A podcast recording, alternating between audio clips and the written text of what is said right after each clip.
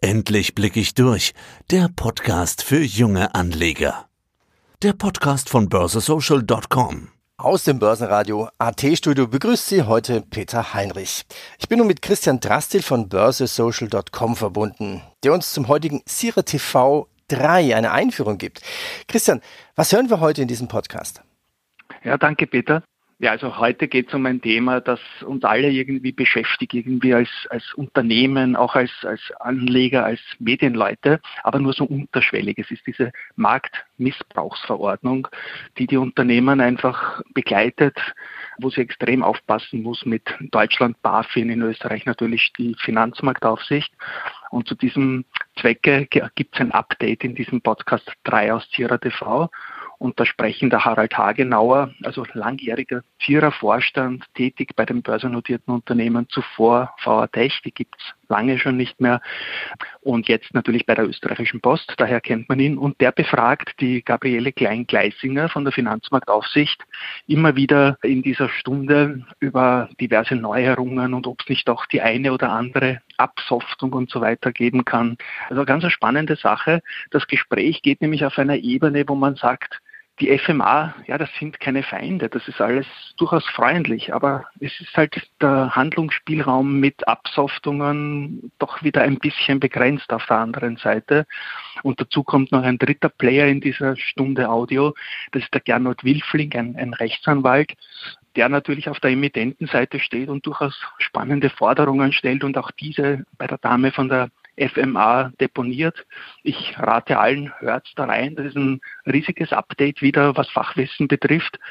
Eine schnelle Stunde, die verfliegt wie nichts und man nimmt schon viele Punkte mit, die das Leben der börsennotierten Unternehmen halt ebenso beeinflussen und nicht nur EGT oder, oder Covid, sondern das sind auch andere wichtige Themen. Und wie gesagt, ja, viel Spaß in der nächsten Stunde. Kennen der Szene über dieses Thema plaudern. Einerseits wird die Gabriele Klein-Gleisinger von der Finanzmarktaufsicht hier bei uns sein. Ich hoffe, sie schafft es in wenigen Minuten auch zu uns zu stoßen. Und zweitens wird Gernot Wilfling von Müller-Partner Rechtsanwälte aus seiner Sicht, aus Sicht der Emittenten, aus Sicht äh, der Beobachter etwas zu diesem Thema sagen. Wir haben in der Tat mehrere Themen, um die es hier und heute geht. Es geht um die Ad-Hoc-Verpflichtungen, es geht um Director Dealings, es geht um Insiderlisten, Handelsverbote. Alle diese Themen wollen wir heute besprechen, den Status quo einerseits, aber natürlich auch die Themen, und, wo uns der Schuh drückt und auch das, was vor uns liegt. Es soll ja ein, ein Update geben gewisser Richtlinien und auch das wollen wir heute besprechen. Ja? Und ich glaube, solange die äh, Alice Kanals, glaube ich, die Frau Klein-Gleisinger noch im Internet sucht und versucht, sie online zu kriegen, äh, glaube ich, Gernot, schalte ich jetzt mal kurz zu dir und starten wir mal abseits der Regie aus deiner Sicht, wenn es recht ist, im Status quo. Was hast denn du aus Sicht der Emittenten, aus Sicht deiner Empfehlungen und de deiner Erwartungen für Erkenntnisse daraus? Wie entwickelt sich eigentlich diese heiklen Themen? Ad-Hoc-Verpflichtung, fangen wir mit dem Thema an, Ad-Hoc-Dealings, welche Regeln kommen eigentlich derzeit am Markt so an, dass sie gut verstanden werden? Wo gibt es Komplikationen? Fangen wir mit dem Institution an. Gerne vielleicht ein paar Sätze zum, zum klassischen, heißesten Thema. Das ist immer wiederum aus Kapitalmarktsicht natürlich die Ad-Hoc-Thematik. Wie siehst du den Status quo? Ja, man, vielleicht, wenn man das Jahr zurück betrachtet, hat natürlich auch hier äh, Covid-19 sicher die, die ganz prägende Rolle gespielt. Ich meine, die, die Herausforderungen, die Emittenten hier durch die Covid-19-Krise im Hinblick auf Kapitalmarktkommunikation erlebt haben, waren auch enorm, natürlich nicht vergleichbar mit diversen Beeinträchtigungen im Geschäftsmodell, aber äh, wir haben das beispielsweise erlebt durch äh, gekühlte Vervielfachung dann der Nachfrage nach Beratung im Bereich Ad-Hoc-Pflicht äh, insbesondere. Besonders schwierig war es natürlich am Anfang, weil man äh, ja gerade in den ersten Wochen da des Lockdowns völlig im Blindflug unterwegs war.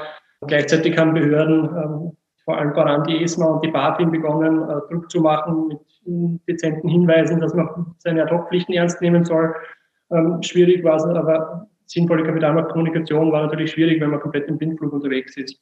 Wir haben da so ungefähr, wenn man auf der Zeitschiene entlang geht, drei verschiedene größere Themenblöcke erlebt. Meine, zunächst immer die Frage, äh, ich sehe, es wird gewaltige Auswirkungen haben. Ich sehe, ich werde meine Prognose nicht erreichen können. Ähm, was mache ich jetzt? Meine, bei uns war der Beratungsansatz in die Richtung, naja, ähm, auch wenn du noch nicht klar siehst, wo die Reise hingeht, ähm, wäre es schon sinnvoll, die Prognose vom Markt zu nehmen. Und der Gegenansatz, der etwas mutigere oder sehr mutige, wie ich finde, ist also natürlich sich hinzustellen und zu sagen, naja, wir haben, also der Markt weiß ohnehin, dass, dass das nur Auswirkungen haben kann auf mich und dass ich nie und nimmer meine Guidance erreichen kann. Das ist eh alles eingepreist. Wenn man dann so weitergeht auf der, auf der Zeitschiene, was haben wir weiter erlebt? Ähm, irgendwann hat man dann konkretere Auswirkungen gesehen. Wir haben Diskussionen geführt über, über Werkstillstände, Produktionseinschränkungen, über, weiß nicht, erhöhte Kreditrisikovorsorgen, über außerordentlichen Abschreibungsbedarf, über verändertes Veranlagungsergebnis bis hin zu ganz generell, ich sehe, mein Umsatz wird sich deutlich reduzieren, mein, mein Gewinn, also EBITDA etc. wird sich gewaltig reduzieren.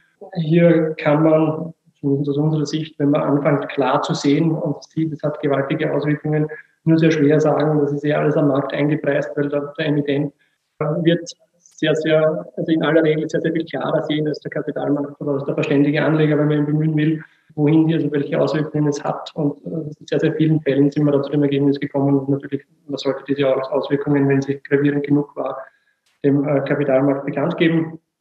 Und dann das dritte, das größere, wenn man so kopieren will, Thema, das wir immer wieder hatten, ist die Frage, ähm, ich habe meine Guidance zurückgezogen, jetzt äh, bin ich aber so weit, eine neue aufzustellen, oder sprich, ich habe jetzt eine neue Prognose. Und was mache ich jetzt mit, der neuen Prognose? Muss ich damit ad hoc? Äh, in sehr vielen Fällen, äh, wenn man sich an den BaFin-Emitenten-Leitfaden entlang handelt, der recht viel dazu sagt, dann Prognosen ad hoc zu veröffentlichen sind, sind wir dann auch da zum Ergebnis gekommen, ja, ähm, man wird hier wieder einen, eine Kommunikation nach außen machen müssen. Ähm, in allen Fällen natürlich, wenn es kursrelevante Dinge sind, das richtige Medium, die Ad-Hoc-Meldung, nicht etwa Abmeldungen oder sonstige kreative Versuche, da irgendwie äh, Markterwartungen zu schaffen. Hören Sie mich? Ja, jetzt hören wir Sie sehr gut. Hallo. Ah, sehr gut. Okay. Sie haben uns schon hallo, hallo, Gabi, hier spricht Harald Hagenauer. Danke, dass du es geschafft hast, heute bei uns hier im Call zu sein. Wir wollen ja heute. Ich muss mich Bitte. entschuldigen für die, muss mich entschuldigen für die technischen Probleme, die wir gerade hatten. Aber ich freue mich, dass ich jetzt dabei sein kann. Bitte. Danke, danke, macht überhaupt nichts. Äh, wir, wir haben nur begonnen, ein bisschen den Rahmen zu, zu legen. Wir wollen ja heute ein bisschen über generell über diese Kapitalmarktregeln und Richtlinien sprechen, die uns alle bewegen, die du versuchst in deinem Haus zu bündeln natürlich. Und der erste Schritt in unserer Diskussion ist natürlich, wo stehen wir denn derzeit eigentlich? Wir haben alle, und der Gernot Wilfing hat es vorher angesprochen, das Covid-Jahr 2020 hat natürlich für, für alle Unternehmen enorme Herausforderungen mit sich gebracht. Und rein, wenn wir beim Thema Nummer eins bleiben, vielleicht der, der, der klassischen Ad-Hoc-Verpflichtungen, ja, wir alle waren, glaube ich, gezwungen zu überlegen, wie können wir denn eigentlich Prognosen aufrechterhalten, wie können wir unsere Absätze, Umsätze, außerordentlichen Effekte irgendwo in einen, in einen Masterplan gießen. Ich glaube, die Herausforderung bei den Unternehmen ist für alle verständlich. Wie ist denn diese, diese Thematik für dich oder von Seiten der FMA wahrgenommen worden? Hat die, die, die, die, das Corona-Jahr 2020 aus deiner Sicht das äh, auch in den Verpflichtungen wiedergespiegelt, dass es sein sollte? Wie, wie hast du die, äh, die, die Ad-Hoc-Verpflichtung der Unternehmen wahrgenommen aus Sicht der FMA? Ja, vielen Dank für die Einleitung. Ja, also ich kann nur sagen, dass es war natürlich für alle, ja, und ich habe zuerst, ich bin eingestiegen, als der Herr Dr. Wilfing äh, über die, den Blindflug zu, zu Beginn gesprochen hat. Ja. Es war natürlich im März eine besonders herausfordernde Zeit für, für alle Emittenten. Aus unserer Sicht kann ich aber schon bestätigen und sagen, dass die Emittenten zum Großteil in richtiger Weise umgegangen sind mit dem Thema Ad-Hoc-Publizität. Ja. Insbesondere was das Thema betrifft, Umsatz- oder Gewinnrückgänge, Prognoseanpassungen oder auch Änderungen der Dividendenpolitik. Ja. Oder auch jene Themen, wo es darum gegangen ist, äh, dass es Werkschließungen gegeben hat in Regionen, die besonders stark betroffen waren. Also das, was wir hier gesehen haben, muss ich aus uns oder kann ich aus unserer Sicht oder aus Sicht der Aufsicht sagen, dass hier zahlreiche Ad-Hoc-Meldungen gegeben hat, aber dass es in Summe gut funktioniert hat. Also das würde ich einmal so bei dem Thema zusammenfassen. Das ist ja schön zu hören. Also du würdest den Unternehmen eigentlich ein, ein sehr, einen sehr verantwortungsvollen Umgang mit der Ad-Hoc-Verpflichtung attestieren, würde ich jetzt aus der Stellungnahme heraushören. Ist die Herausforderung jetzt größer oder kleiner geworden? Wir alle haben uns ja mal vor, vor einigen Monaten gedacht, äh, Corona dauert zwei, drei Monate, dann ist der Sommer da und dann ist alles wieder vorbei. Aber wie wir alle wissen oder, oder jetzt täglich, täglich äh, hören, das Thema belastet uns weiter und, und eine Prognosegenauigkeit wird ja, glaube ich, über den Winter nicht einfacher zu machen. Äh, seht ihr das genauso oder glaubst du, dass die Unternehmen auch nach wie vor äh, gut kommunizieren, äh, ausreichend kommunizieren und treffsicher kommunizieren? Ja, also grundsätzlich kann ich bestätigen, dass es sehr verantwortungsvoll mit dem Thema umgegangen wird. Die besondere Herausforderung in der aktuellen Situation ist ganz sicher, dass hier wesentlich sein wird in der nächsten Zeit die Themen Umsatz- oder Gewinnrückgänge, Produktionsbeeinträchtigungen, aber auch Störungen in der Lieferanten- oder Logistikkette oder Auftragsrückgänge oder ähnliches. Ja. Hier ist sicher zu sagen, Prognosen sind immer schwer abzugeben. Es ist natürlich immer wünschenswert, äh, dass Prognosen abgegeben werden, ja. aber es ist sicher ein Thema, das in der aktuellen Situation jedes Unternehmen vor ganz besondere Herausforderungen stellt. Es wird sicher äh, öfter so sein, dass Prognosen mal verfehlt sind und dass Änderungen dieser Prognosen notwendig sind. Also das, was wir den Emittenten hier nur auf den Weg mitgeben können, ist hier wirklich ein, ein enges Monitoring dieser Prognosen zu machen und wesentliche Abweichungen hier zeitnah zu veröffentlichen. Also das ist das, was ich allen ans Herz legen kann und mitgeben kann. Okay, also ich stelle, ich nehme mit, diese erste Welle äh, der, der Covid-Herausforderung ist von Unternehmen sehr gut gemanagt worden. Äh, liebe Unternehmen, liebe Unternehmensvertreter, die hier online dabei seid, ich glaube, das haben wir eingangs vergessen zu sagen, wenn ihr Fragen an die äh, Gabriele Klein-Gleisinger oder an den Gernot Wilfing habt, ihr könnt die über Chat-Funktion an die Eliskana richten und die Eliskana wird dann live die Frage stellen und gleich mitten in die Diskussion einwerfen. Gerade hier beim ersten Block, wo stehen wir, wie schaut die Situation aus, ich glaube, es ist sehr, sehr zielführend, auch, auch eure Meinung und eure Fragen dann zu kanalisieren. Vielleicht, vielleicht wenn wir die Ist-Situation kurz in allen rechtlichen Themen mal durch, durchgehen. Ad hoc haben wir jetzt angesprochen, ganz grob. Wie schaut es mit Director Dealings aus und anderen Regelungen, die wir haben? Ich weiß, das sind jetzt eigentlich aufgrund der, der mega Herausforderungen rund um, die, um, das, um das Geschäftsmodell jedes Unternehmens vielleicht nachrangige Themen, aber hast du auch den Eindruck, äh, Gabriele, dass wir bei Director Dealings Themen gut unterwegs sind? Wie haben die Unternehmen diese Regelungen verstanden? Wie haben sie angewendet? Ja, also zum Thema Director Dealings kann ich feststellen, dass wir hier jetzt rein von den Zahlen gesprochen eine massive Steigerung beobachten konnten. Ja, also so hatten wir zum Beispiel im Jahr 2019 ca. 370 Meldungen im ganzen Jahr. Im Jahr 2020 bis heute haben wir circa 670 Meldungen, das heißt ungefähr doppelt so viel wie im Jahr 2019. Ja. Davon waren allein im März circa 230 Meldungen. Ja wo man sagen muss, und davon waren es wieder 95 Prozent Käufe. Für uns, also wir deuten das als ein sehr starkes Signal auch in den Markt, quasi, wo die Vorstände oder Führungskräfte signalisieren, wir glauben an die Unternehmen. Ja. Zum Teil wurden da auch sehr beachtliche Summen investiert.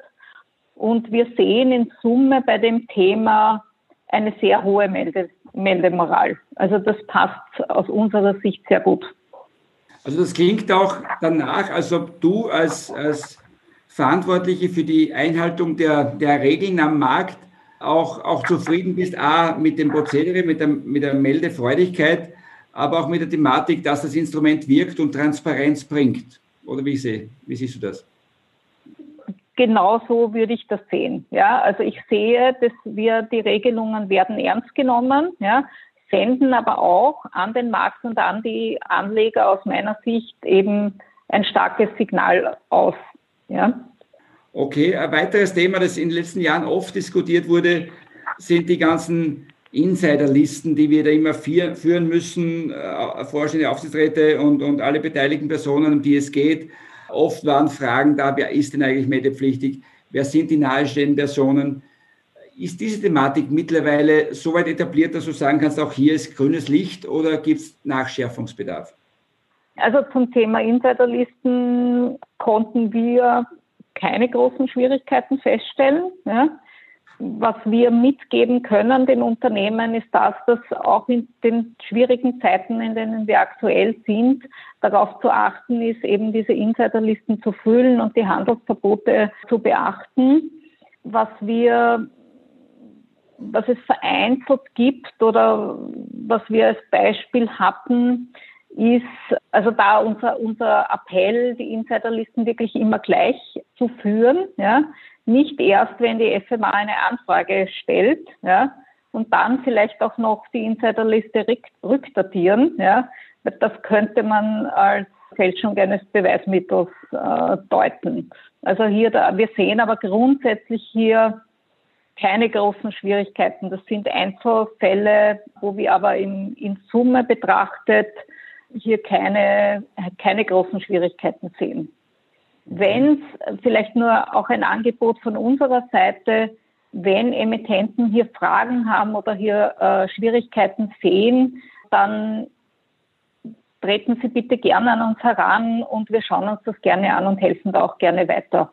Ja, danke für diese Einladung. Ich glaube, das hast du die letzten Jahre eigentlich immer propagiert, dass man, dass man proaktiv gerne an die FMA herantreten kann und so, so Themen, die, wo Handlungsbedarf oder Fragezeichen bestehen, auch gerne diskutiert. Ne? Ja. Vielleicht ein Stichwort noch, du hast Handels, das Thema Handelsverbot vorher erwähnt. Da ist ja die, die, die, die Markttransparenz hier und heute nicht ganz äh, so, so offen gegeben. Weißt du oder weiß die FMA eigentlich, was der Usus, was heutzutage Usus ist in Österreich? Handelsverbote vor jedem Quartal, Handelsverbote vor einem Jahresergebnis. Gibt es da einheitliche Regelungen oder ist das äh, eigentlich ein, ein Graubereich? Also grundsätzlich, wenn ich es jetzt richtig im Kopf habe, gibt es vor den fixen Berichten äh, ja diese 30-Tagesfrist äh, der Handelsverbote und alles andere ist, wenn es Projekte oder so im Unternehmen gibt, ist dann von Unternehmensseite festzulegen. Ja.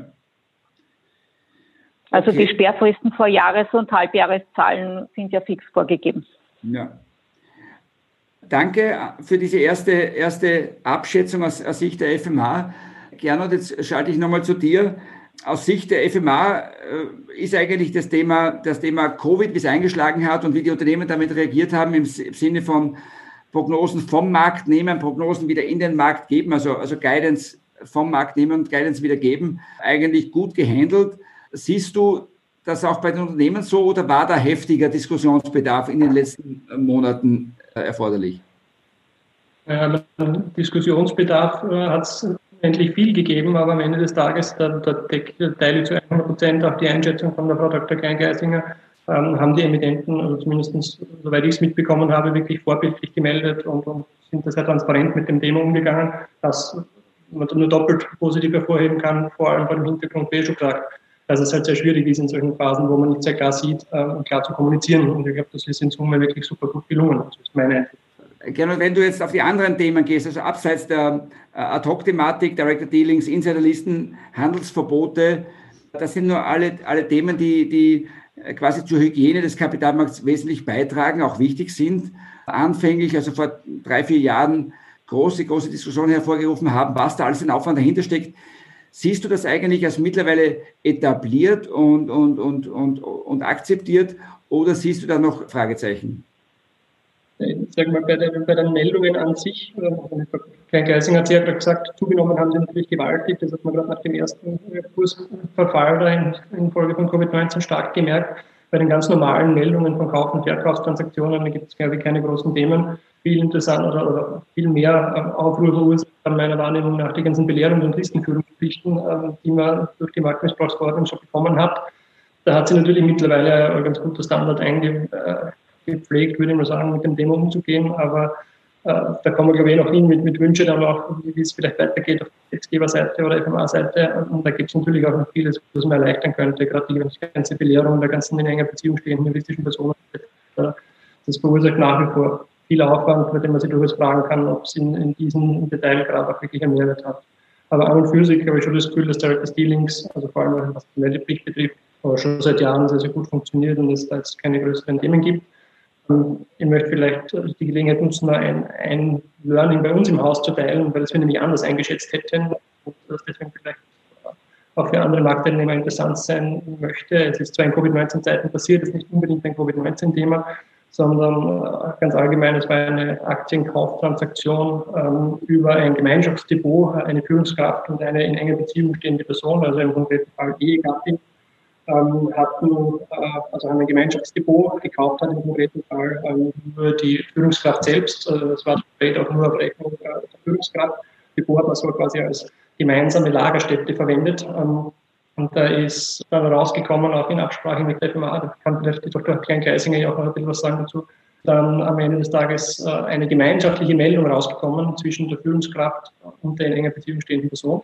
Das haben wir spannend gefunden, weil gedacht hätten, das ist gar nicht vorgesehen in der Marktmissbrauchsverordnung und in der Melde, im Meldeformular, dass zwei Personen gemeinsam eine Direct Dealings-Meldung machen. Ist aber, glaube ich, so dann die, die äh, gewünschte Praxis seitens der Aufsicht. Finde ich persönlich nicht spannend um auch ein bisschen ein, Detail da mal äh, loszulassen. Ähm, sonst, ich glaube, Insiderlisten und Handelsverbote habe ich noch, äh, um, um Stellung zu nehmen. Die Insiderlisten selbst, äh, abgesehen davon, dass sie meines Erachtens viel zu detailliert sind und man da durchaus nachschärfen könnte, verursachen sie, glaube ich, auch nicht mehr so die großen Themen wie, wie zu Beginn der Marktmissbrauchsverordnung. Und hier hat man sich, glaube ich, gewöhnt daran, ähm, dass man halt detailliert führen muss, dass man halt alle Insider belehren muss. Ich glaube, das hat sie alles beiträglich herumgesprochen. Es gibt gute Standards, gute Meldevorlagen sehe ich jetzt bei uns in der Beratungspraxis nicht, das ist das Riesenthema. Ähm, Thema Handelsverbote. Ähm, auch da, glaube ich, gibt es nicht die ganz großen Themen. Jetzt natürlich durch, die, durch den Wegfall der, der zwingenden Quartalsberichte. Die Frage, die bei uns immer wieder mal aufpoppt, äh, gibt es denn jetzt eigentlich noch Handelsverbote vor dem äh, Quartal, ähm, wenn, ich, wenn, wenn, wenn ja die Quartalsberichte nicht mehr verpflichtend sind? Rechtlich ist die Frage anders zu beantworten als faktisch. Also wenn man nur auf die Marktmissbrauchsverordnung schaut, mag man vielleicht zu dem Ergebnis kommen, dass es da keine gesetzlichen Handelsverbote mehr gibt. Fakt ist aber, dass wir zumindest in unserer Wahrnehmung, und wir kennen doch sehr, sehr viele äh, Compliance-Standards von börsennotierten Unternehmen, also auch vor dem Quartalsbericht, jeder, der, was, der solche veröffentlicht, immer noch die, die 30 Tage Close Period vorgesehen hat. Das ist ein guter Punkt, da möchte ich gerne einhaken. Also Handelsverbote vor Quartal. Du glaubst also, dass bei manchen Firmen diskutiert wird, ob, wenn kein Quartalsbericht gemacht wird, das Handelsverbot fällt. Habe ich das richtig verstanden jetzt? Ja, es gibt ja jetzt im Prime Market Regelwerk nicht mehr vorgeschrieben, dass man zwingend Quartalsberichte veröffentlichen muss. Ja, also wer welche veröffentlicht, veröffentlicht sie sozusagen freiwillig. Ähm, dann geht wohl die, die gesetzliche Anknüpfung im, Artikel 19 Absatz 11 Marktmissbrauchsverordnung verloren und äh, man findet wohl Argumente dafür, wieso das gesetzliche Handelsverbot, also freiwilligen Berichtsveröffentlichungen möglicherweise nicht mehr gilt. Wir raten dennoch dazu, wenn man freiwillig Quartalsberichte veröffentlicht, auch diese 30 Tage Close Period in den emitenten Compliance Standards vorzusehen, weil es einfach aus Insider Präventionssicht sinnvoll ist. Ja, gut. Wenn man jetzt von, von, von Institution, die offensichtlich gut funktioniert, auf Herausforderungen geht, Frage an die, an die äh, FMA und, und Gabi Gleisinger, was steht denn vor uns? Glaube ich, geht es so weiter wie bislang oder gibt es Neuigkeiten, die als Herausforderung für die Unternehmen zu nennen wären? Also ich glaube, aktuell oder in naher Zukunft, es ist unser gesamtes Umfeld geprägt von einer generellen Unsicherheit. Ja. Wir sehen ja grundsätzlich rundherum immer schärfere Maßnahmen in Europa wegen Covid. Und da kann ich nur das äh, unterstreichen, was ich zuvor auch schon betont habe. Erstens immer die Unternehmensperformance eng monitoren und zeitnah rausgehen, wenn es Abweichungen gibt, die Prognosen korrigieren, wenn sie erkennbar verfehlt werden und sicherstellen im Unternehmen, dass die Prozesse gut funktionieren und auch die Ad-Hoc-Meldepflicht bei einem möglichen wiederkehrenden Lockdown auch eingehalten wird. Aber ich bin da sehr zuversichtlich, dass das gut, gut funktionieren wird. Ja vielleicht noch einmal auch nachgeschärft im Zusammenhang mit der Beurteilung der Insiderinformation, wann eine Insiderinformation vorliegt. Das ist und bleibt immer wieder die zentrale Herausforderung, vor dem äh, jedes Unternehmen steht. Ja. Grundsätzlich ist es aber so, dass die Sachverhalte ja sehr heterogen sind. Daher ist der Tatbestand auch wahrscheinlich so weit und flexibel gefasst. Ja.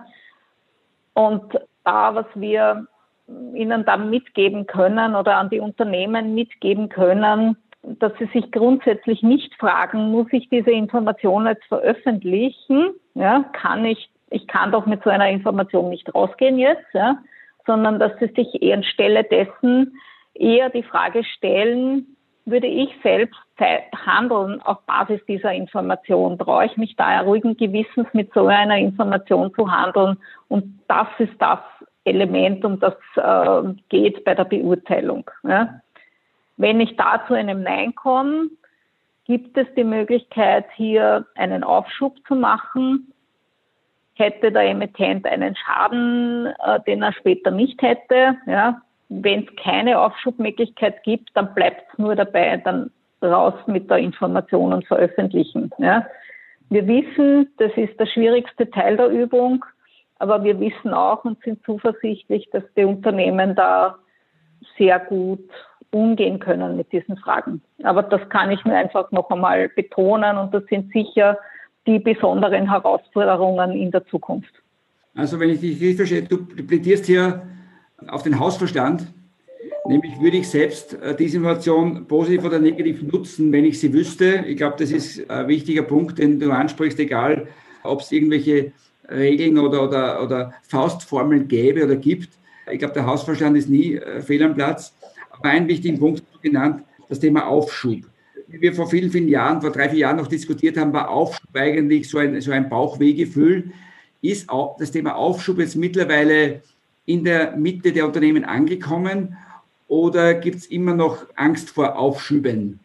Also soweit, aus deiner Sicht, soweit, das meine soweit das meine Wahrnehmung ist, ist das Thema gut angekommen, wird gut genutzt und ich hatte keine Wahrnehmung dazu, dass es Angst vor dem Thema gibt, einen Aufschub zu machen. Ja. Ob es wirklich jeder nutzt, das kann ich letztendlich aus der Ferne nicht beurteilen, weil wir es ja immer erst im Nachhinein sehen. Aber grundsätzlich wird es genutzt. Ja. Also da können wir immer nur plädieren darauf, wirklich schauen Sie sich diese Möglichkeiten an. Ja.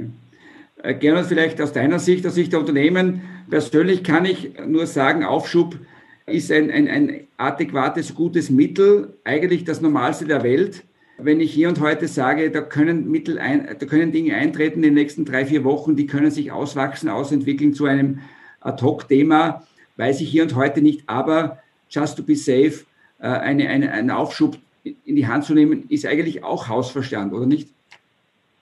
Ja, ich glaube, dass sie sich trotzdem erst breitflächig durchsetzen muss. Ich meine, man sieht jetzt, wenn man sich die Statistiken anschaut, dass seitdem es die Marktmissbrauchsverordnung gibt, äh, das Instrument äh, jedes Jahr noch ein Stück weit mehr genutzt wird. Das ist auch das, was, wir in der Beratungspraxis erleben. Wir raten auch sehr intensiv dazu, muss ich sagen. Ich will jetzt nicht sagen, es gibt unbedingt eine wahnsinnige Angst vor dem Aufschub, was es schon gibt. Und das hängt natürlich damit zusammen, dass, dass jeder Aufschub wahnsinnig viel an Dokumentationsaufwand produziert. Ähm, ist immer so ein bisschen, ah, braucht man den jetzt wirklich schon in diesem Stadium? Sehr oft ist dann die Antwort, naja, machen wir ihn doch bitte jetzt, ja, wenn man sich anschaut, wie weit der Zeitpunkt äh, zu dem potenziellen Insider-Information schon vorliegt, durch die Judikatur vorverlagert ist, äh, wird man immer damit äh, auf der besseren, auf der sicheren Seite sein. Und das hat durch die Bank Riesenfreude verursacht bei den Emittenten. Das hätte ich jetzt nicht wahrgenommen, muss ich, muss ich ehrlich sagen, aber eine echte Scheu oder Angst sehe ich jetzt auch nicht. Vielleicht darf ich jetzt, nachdem ich natürlich auch nicht den kompletten Marktüberblick habe, äh, an die Frau Dr. Klein-Geisinger auch direkt mal kurz durchfragen, es gab ja schon sehr, sehr lange Aufschubperioden auch, oder, die, die dann letztlich auch die FMA-Kenntnis äh, mitbekommen hat, weil dann nach der Veröffentlichung natürlich die Informationen kamen. Äh, wie stehen Sie insgesamt längeren Aufschubperioden, allenfalls auch mehrmonatigen Aufschubperioden gegenüber?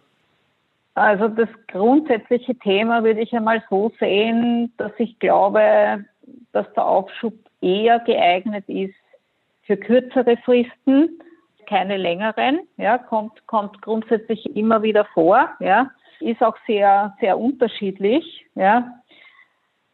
Der wichtigste Punkt dabei ist, also es spricht, es spricht aus unserer Sicht jetzt grundsätzlich nichts gegen Aufschübe, die über einen längeren Zeitraum gehen. Ja. Der Punkt ja, ist aber dabei, Sie müssen immer die Vertraulichkeit sicherstellen. Und da sehe ich eher dass die Problematik, dass hier vielleicht unter anderem zu einem Leak kommt und, und, und dann eben diese Vertraulichkeit nicht gewahrt sein kann. Ja. Also das ist eigentlich der, der kritische Punkt in dem ganzen Prozess. Und vielleicht auch noch eingehend auf das, was Sie vorher gesagt haben, mit dem Dokumentationsaufwand. Ja, natürlich ist mit dem Aufschub ein Dokumentationsaufwand verbunden. Ja, aber da auch nur ein Appell aus meiner Sicht und aus unserer Sicht, je besser Sie es dokumentieren, umso weniger Fragen haben wir im Nachhinein. Also da kann ich Sie nur unterstützen, dabei diese Dokumentation auch gut zu machen. Also du, du sagst, äh, eine, ein Aufschub von, von zehn Wochen ist leicht argumentierbar und handelbar im Sinne des Einhaltung eines Vertraulichkeitsbereichs, also ein Aufschub über, über zehn Monate. Ne? Ja, also wie gesagt, das hängt nicht, äh, zehn Wochen sind ist, ist, ist natürlich schon auch ein langer Zeitraum, aber wie gesagt, man muss immer, das hängt auch immer vom zugrunde liegenden Projekt ab. Ja, also das ist natürlich immer davon abhängig. Ja. Also das kann man auch da wieder nicht, gibt es keine hundertprozentige Richtschnur und Checkliste, weil es, wie gesagt, bei jedem Unternehmen unter Umständen anders abläuft, auch andere Partner involviert sind und so weiter. Ja. Also daher hier einen generellen Vorgabe zu machen, ist sehr schwierig. Aber wie gesagt, die die Vertraulichkeit ist das wesentliche Thema, das einzuhalten ist. Und je länger dauert, umso problematischer ist vielleicht auch die Einhaltung dieser, dieser Vertraulichkeit, weil dann vielleicht immer mehr Leute eingebunden sind und dann ist natürlich der Kreis der Insider vielleicht im Laufe der Zeit größer geworden und die Gefahr, dass irgendwas nach außen bringt, wird dann größer. Ne? Also bei Aufschüben geht es ja, nehme ich mal an, im größten, äh, größtenteils um, bei, bei MA-Deals. Und das heißt, wenn da 10, 15 Personen intern, 10 Berater an Bord sind, reden wir hier von, äh, von, von 20, 30 Personen, um die es geht. Und diese Vertraulichkeit auch über Monate zu gewähren, ist natürlich nicht einfach, aber ich gehe mal davon aus, da gibt es kein, kein Allheilmittel. Nicht? Man kommt nicht drum herum, auch ein, ein Deal, der sich lange zieht oder ein, eine, eine, eine Idee, eine, eine Akquisition, die sich lange zieht, äh, wird wahrscheinlich nicht anders als über Aufschub und hoffentlich abgedichteten Aufschub zu handeln sein, nehme ich an. Oder gibt es eine bessere Lösung? Also ich sehe aktuell keine bessere Lösung. Ich glaube, da muss man einfach wirklich versuchen, sich im Rahmen dieser Regelungen zu halten und den Kreis so klein wie möglich halten und so groß wie notwendig. Ja. Also das ist eher so, glaube ich, die Herausforderung, die vor der die Unternehmen stehen. Harald, wir haben auch eine Frage im Chat an die Frau Klein-Gleissinger gleich. Ist es richtig, dass die FMA auch bei Prognoseänderungen im Zusammenhang mit der Covid-Krise ein berechtigtes Interesse für einen Aufschub sieht? Da würde ich, ist, ist möglich, ja, aber ist auch wieder im Einzelfall zu beurteilen. Ja. Also so wie bei, bei vielen Fällen muss man sich das im Einzelfall dann anschauen. Kann ich aber so hm, ad hoc nicht beantworten. Unter Umständen muss man die Prognose aufheben also das sind Dinge, die muss man sich dann im Einzelfall anschauen, ist abhängig davon, was an Prognosen, welche Prognose ist draußen im Markt, wie ist das, was ist die Markterwartung generell dazu, ist es komplett abweichend von dem, was draußen ist. Also da, wie gesagt, auch da gibt es keine eindeutige Linie, die wir hier vorgeben können. Ich glaube, die, die Frage Aber unter Umständen. Ich glaube, die Frage ist nicht ganz eindeutig jetzt identifizierbar. Also angenommen, man, man hat eine Prognoseänderung vor und überlegt, diese Prognoseänderung noch drei Wochen, vier Wochen abzuwarten, bis das nächste Quartalsergebnis da ist. Ist diese Frage dann für dich eindeutiger zu beantworten? Ja, das ist die Frage, auf Basis welcher Informationen die Prognose geändert oder geändert werden soll, welche Dinge zugrunde liegen, wenn die Dinge, die zugrunde liegen, schon sehr konkret sind und vielleicht nur einzelne Elemente, die aber nicht mehr schwerwiegend sind, dazukommen und dann würde ich eher keine Möglichkeit eines Aufschubs sehen. Ja. Grundsätzlich würde ich sagen, die Prognose li lieber aufheben, äh, wenn absehbar ist, dass es nicht eingehalten werden kann. Ja. Ich, ich glaub, Und die Frage, die man sich immer stellen muss, wo ist das berechtigte Interesse? Ja? Weil das ist ja immer mit ein, ein Thema, das zu prüfen ist, inwieweit gibt es ein berechtigtes Interesse. Ja? Das ist ja mit, mit die Frage, bei die in die Beurteilung mit einfließen muss. Ja. Vielleicht ein Aspekt noch dazu. In der Beurteilung der Ad-Hoc-Thematik ist ja der Konsensus immer ein, ein, ein wesentlicher Punkt. Und, und wie wir alle wissen, gerade in Österreich gibt es Firmen, die irgendwo nur zwei, drei, fünf Analysten haben. Das heißt, der Konsensus ist ein, aus einer relativen, der Konsensus, der auch in Bloomberg dann auftaucht, ist gebildet aus einem Durchschnitt von, von wenigen Analystenhäusern. Das heißt, der Konsensus, der offizielle Konsensus kann äh, zum, zum Zeitpunkt der COVID, des Covid-Startes massiv abweichen zu dem, was, was das Unternehmen eigentlich einschätzt und glaubt.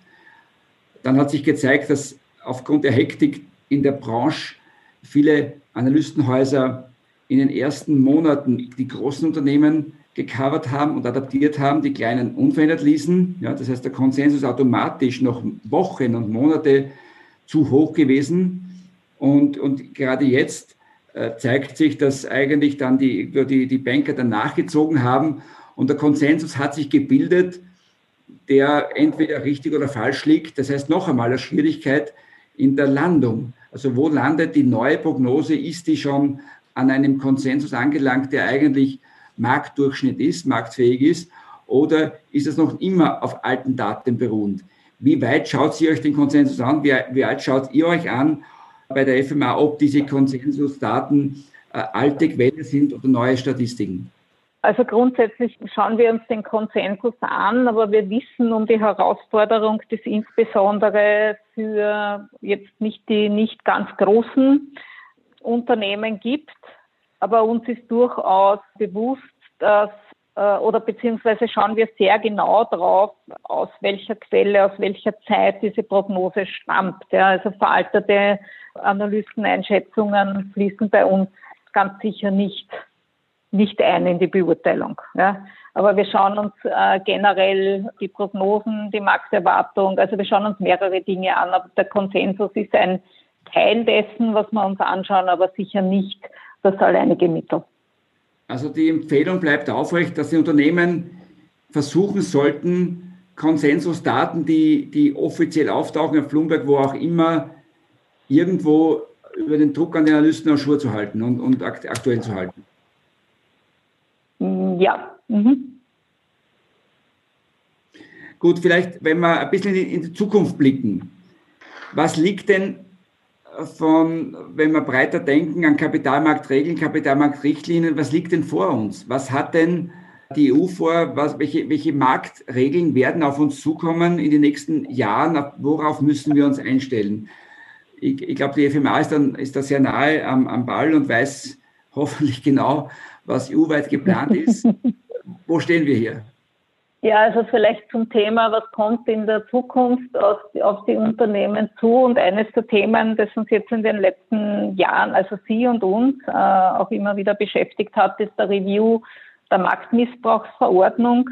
Wir haben uns hier als FMA auch immer wieder bemüht und dafür eingesetzt, dass wir, dass es zu Erleichterungen auch für die Unternehmen gibt, weil manche Dinge vielleicht auch nicht sehr, will es jetzt, ich unterschreibe, es macht nicht viel Sinn bei dem einen oder anderen Punkt und wir sehen das natürlich auch, ja.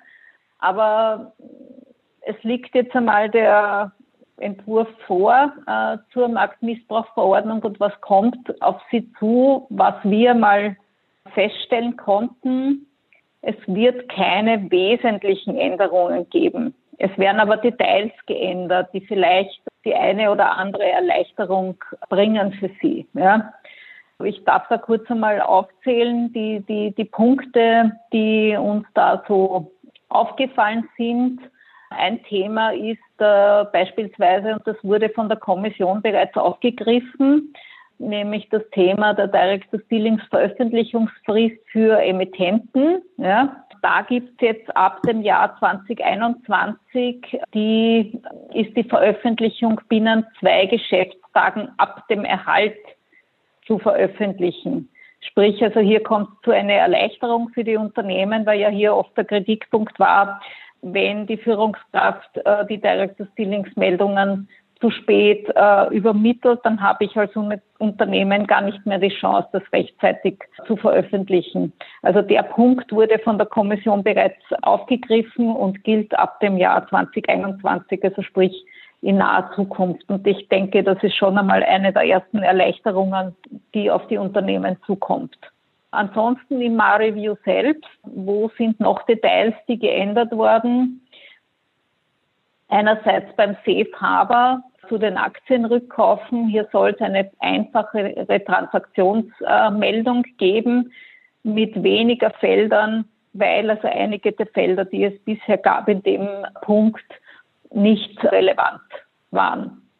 Der zweite Punkt bei Insiderlisten. Hier ist es so, dass wenn bei der Insiderliste externe Unternehmen im Auftrag des Emittenten tätig sind, dann reicht es aus, wenn der Emittent nur eine natürliche Person des beauftragten Unternehmens als Kontaktperson äh, einträgt und nicht mehr alle äh, Personen, die bei dem, ex, äh, bei dem externen Unternehmen in diese Transaktion involviert sind, hier einträgt. Für uns ändert sich in der Praxis hier eigentlich nichts, weil wir das jetzt auch schon so akzeptieren. Dann, was auch noch eine Erleichterung ist, äh, dass die Anerkenntnis der Personen, die gemäß 18 Absatz 2, dass das nicht mehr schriftlich erfolgen muss, sondern dass ein E-Mail hier ausreichend ist. Aber auch das haben wir schon in unsere Praxis so einfließen lassen. Also das sind hier Erleichterungen im Zusammenhang mit der Insiderliste. Eine Änderung, die es noch gibt, ist bei den Handelsverboten. Aktuell ist es ja so, dass bei den Handelsverboten nur Aktien erwähnt sind.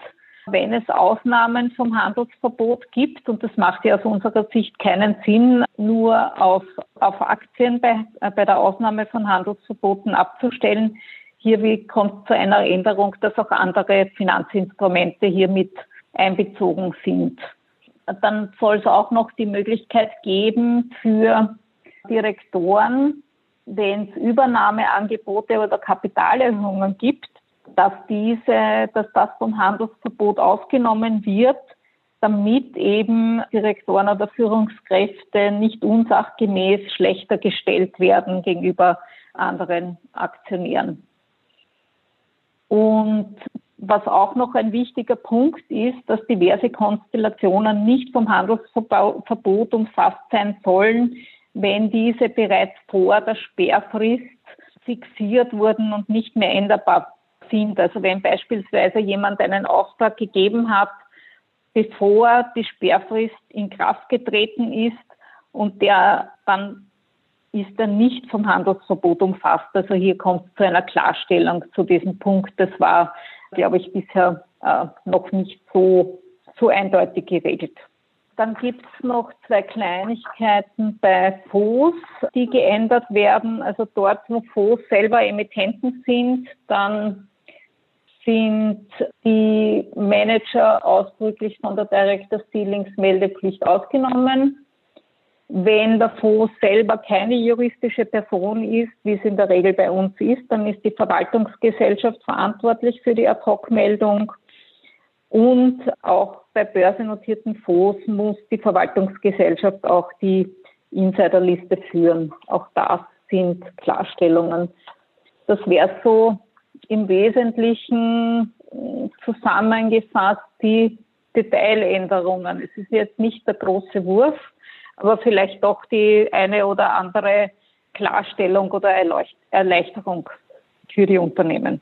Danke, Gabriele. Ich glaube, ja, das ist, glaube ich, ein Schritt zur Vereinfachung der Modalitäten.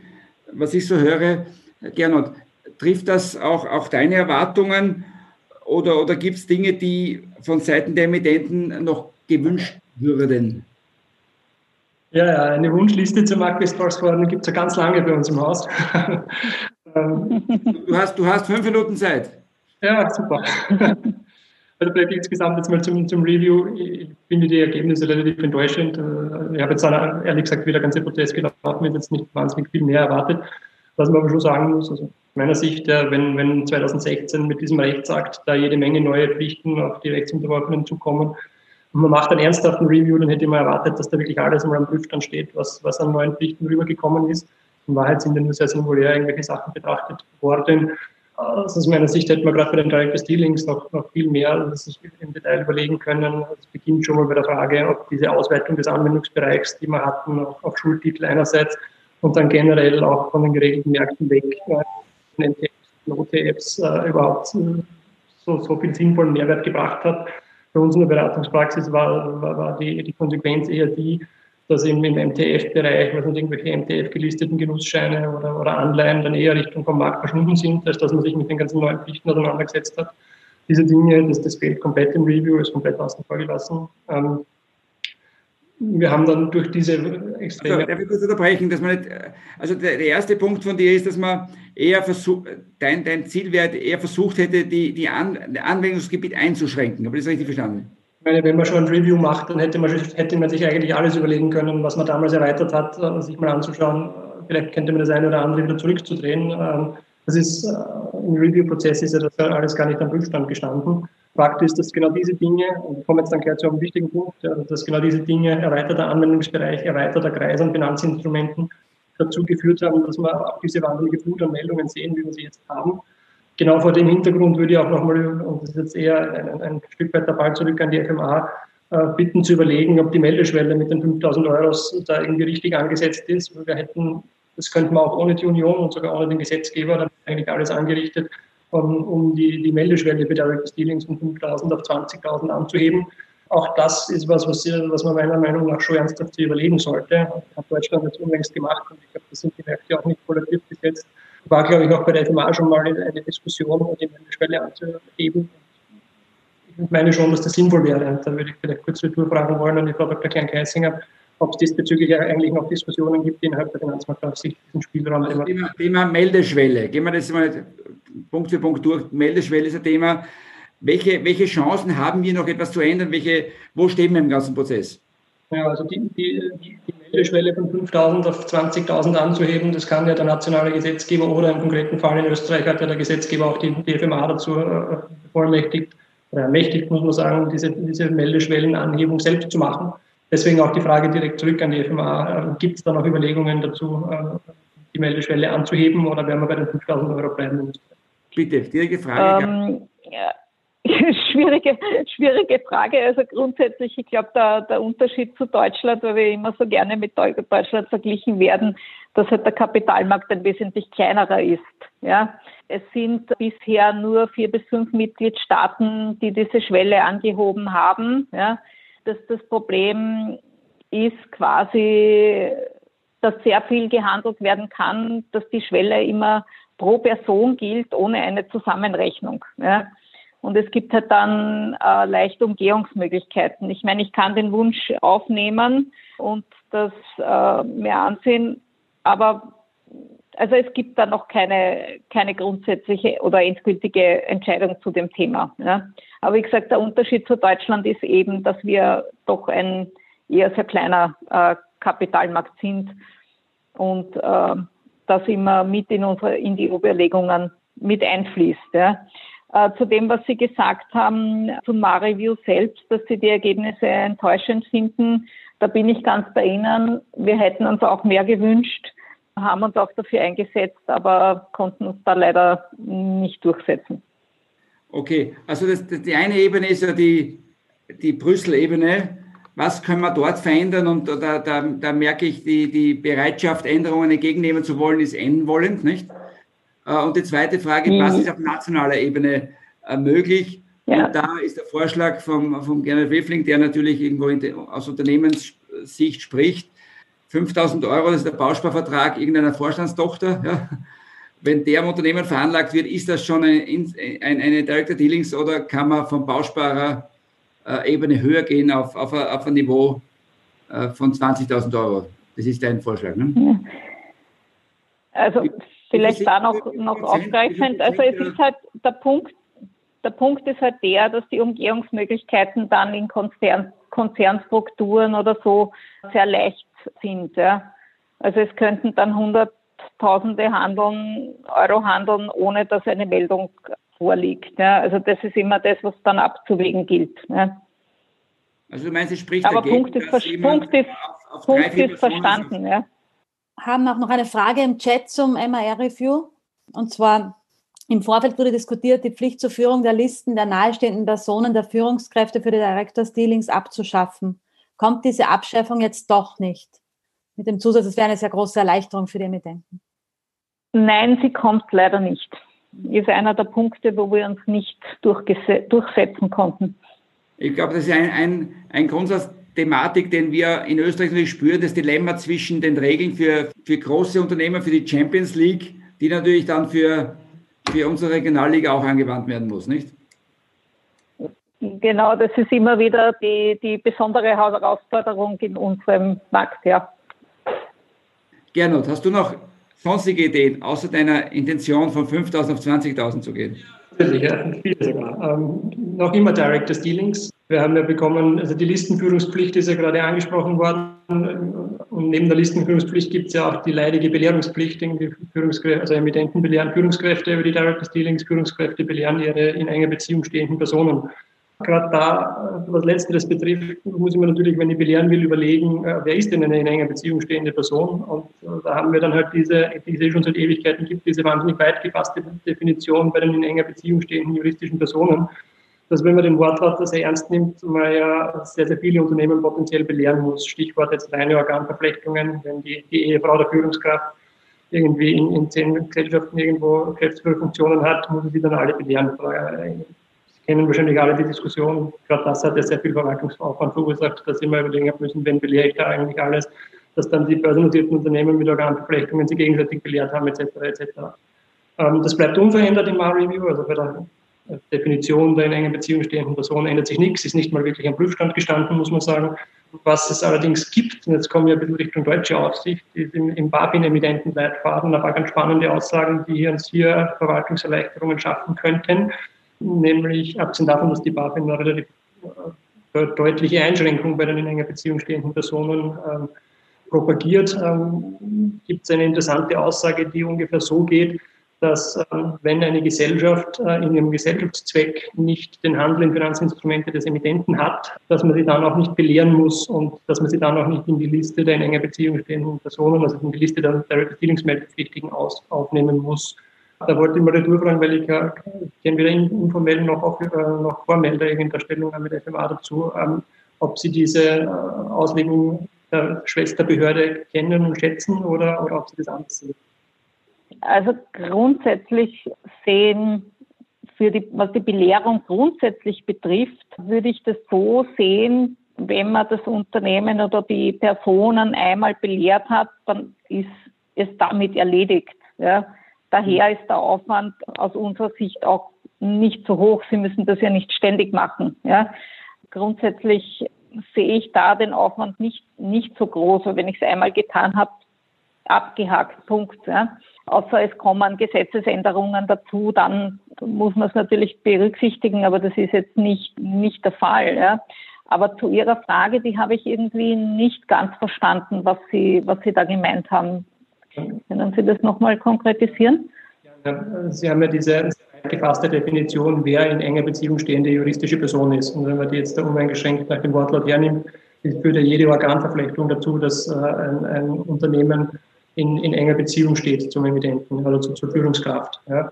Die BaFin, äh, zumindest lese ich den Emittentenleitfaden der BaFin so, sagt äh, bei diesen in enger Beziehung stehenden juristischen Personen, ja diese weite Definition, die es da gibt, ja, ähm, unabhängig von der Frage, wann gibt es eine Meldepflicht oder nicht, äh, sagt die BaFin, äh, belehren äh, muss ich solche in enger Beziehung stehenden juristischen Personen, also beispielsweise die, die GmbH, bei der die Frau vom Vorstandsvorsitzenden Geschäftsführer ist, über die Direct Dealingspflichten als Führungskraft nur dann, wenn diese Gesellschaft in ihrem Gesellschaftszweck auch den Handel in Finanzinstrumente äh, des Emittenten hat. Das finde ich eine sehr, sehr glückliche oder sehr, sehr gute und praktikable Einschätzung, weil dann werden nicht ständig irgendwelche Gesellschaften belehrt, für die Transaktionen in die Aktien des Emittenten überhaupt nicht in Frage kommen. Und andererseits fallen solche Gesellschaften, die sehr wohl dann vielleicht aktiv handeln in Finanzinstrumente des Emittenten betreiben würden, durch diese Definition auch nicht durch den Rost. Ähm, mir gefällt die Einschränkung sehr gut. Ich glaube, damit erzielt man sehr praktikable Ergebnisse. Ich würde nur gerne wissen, ob man das auf Österreich umlegen kann oder, oder nicht. Mhm. Also grundsätzlich würde ich einmal das so beantworten, wenn Sie mit Sicherheit ausschließen können, ja, dass die juristische Person handelt, dann ist aus unserer Sicht auch keine Belehrung notwendig. Aber die Frage ist, ob Sie das so ausschließen können. Ja, deswegen, deswegen ist das BaFin-Statement so, so angenehm, weil da kann es nämlich selbst feststellen, ob die das ihren Geschäftszweck oder, wenn man so will, im Unternehmensgegenstand hat oder nicht. Ähm, so wird man sich doch wieder am Einzelfall entlang handeln müssen und dann im Zweifel wahrscheinlich verlieren. Ja, also wir, ich, ich, ich sehe das insofern ein bisschen, äh, wenn ich das so sagen darf, ein bisschen kritisch, weil das aus meiner Sicht über die zugrunde liegenden Regelungen hinausgeht. Ja, und die Frage ist, ob das dann auch so hält. Ja, ja also wie gesagt, wenn Sie es ausschließen können, glaube ich, ist keine Belehrung erforderlich. Soll ich noch ein paar Wünsche an den Verordnungen? Ich weiß nicht, wie viel du hast. Also wenn du noch zwei Wünsche hast, seien sie dir gewährt.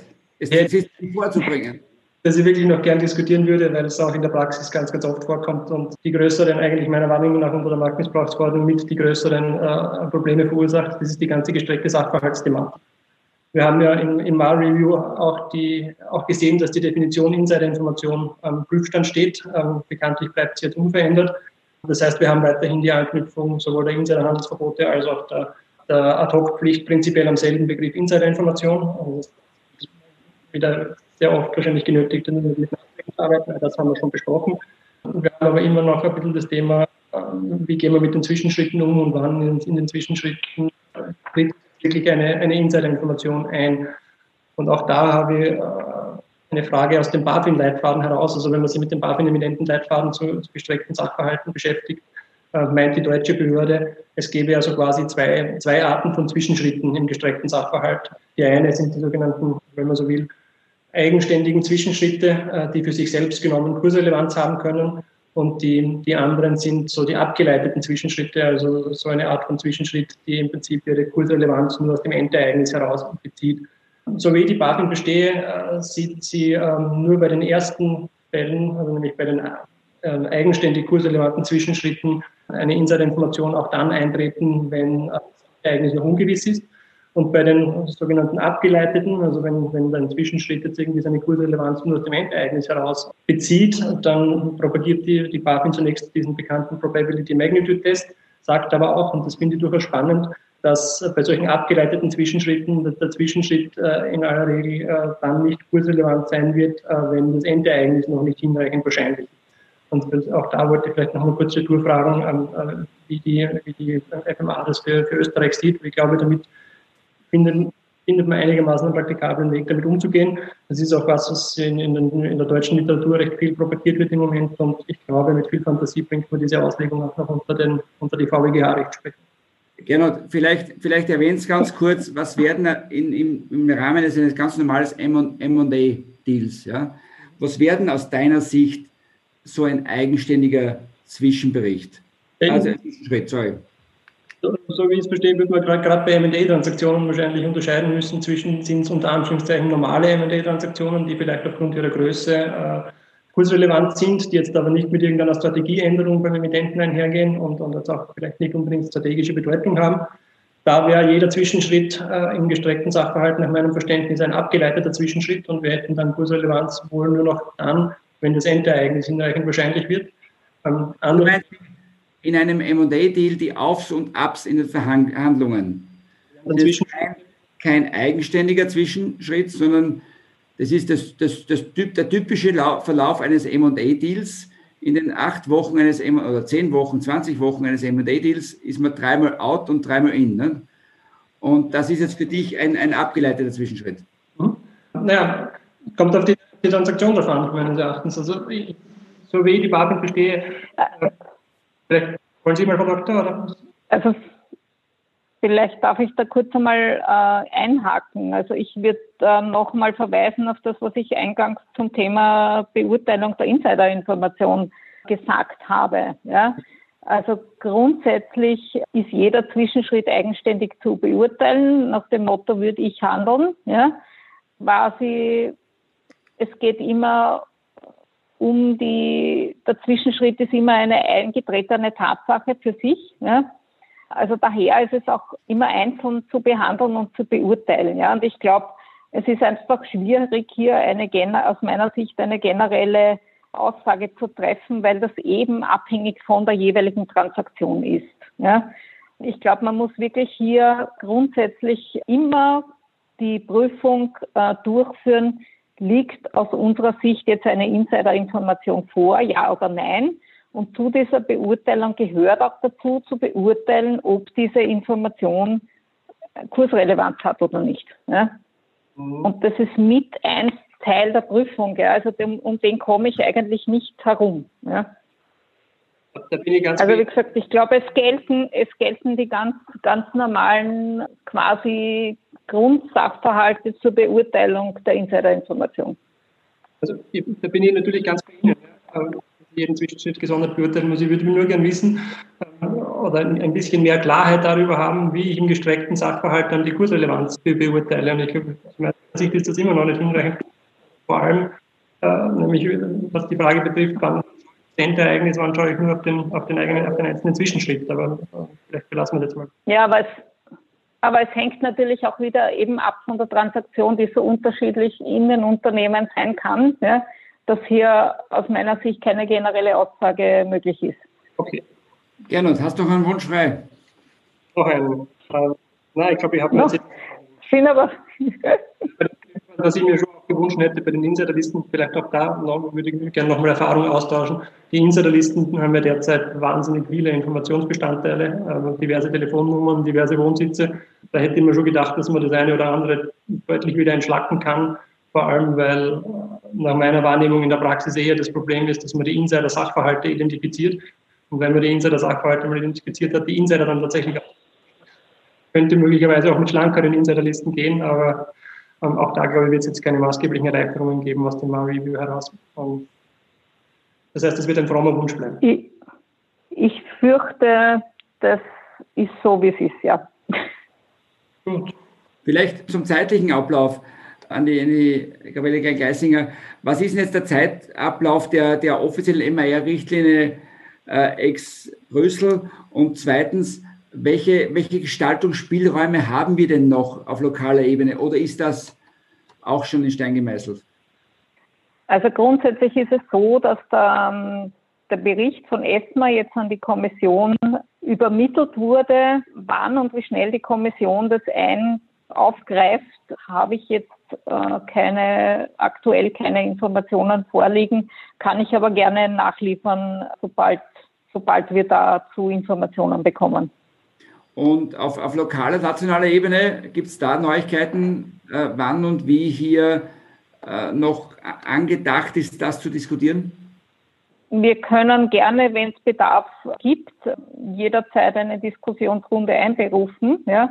Also da würde ich dich bitten, wie in der Vergangenheit bewährt, die Fragen einzusammeln und dann können wir gerne eine Termin einen Termin vereinbaren, um diese die offenen Fragen äh, zu diskutieren äh, ja. in einem gemeinsamen Termin.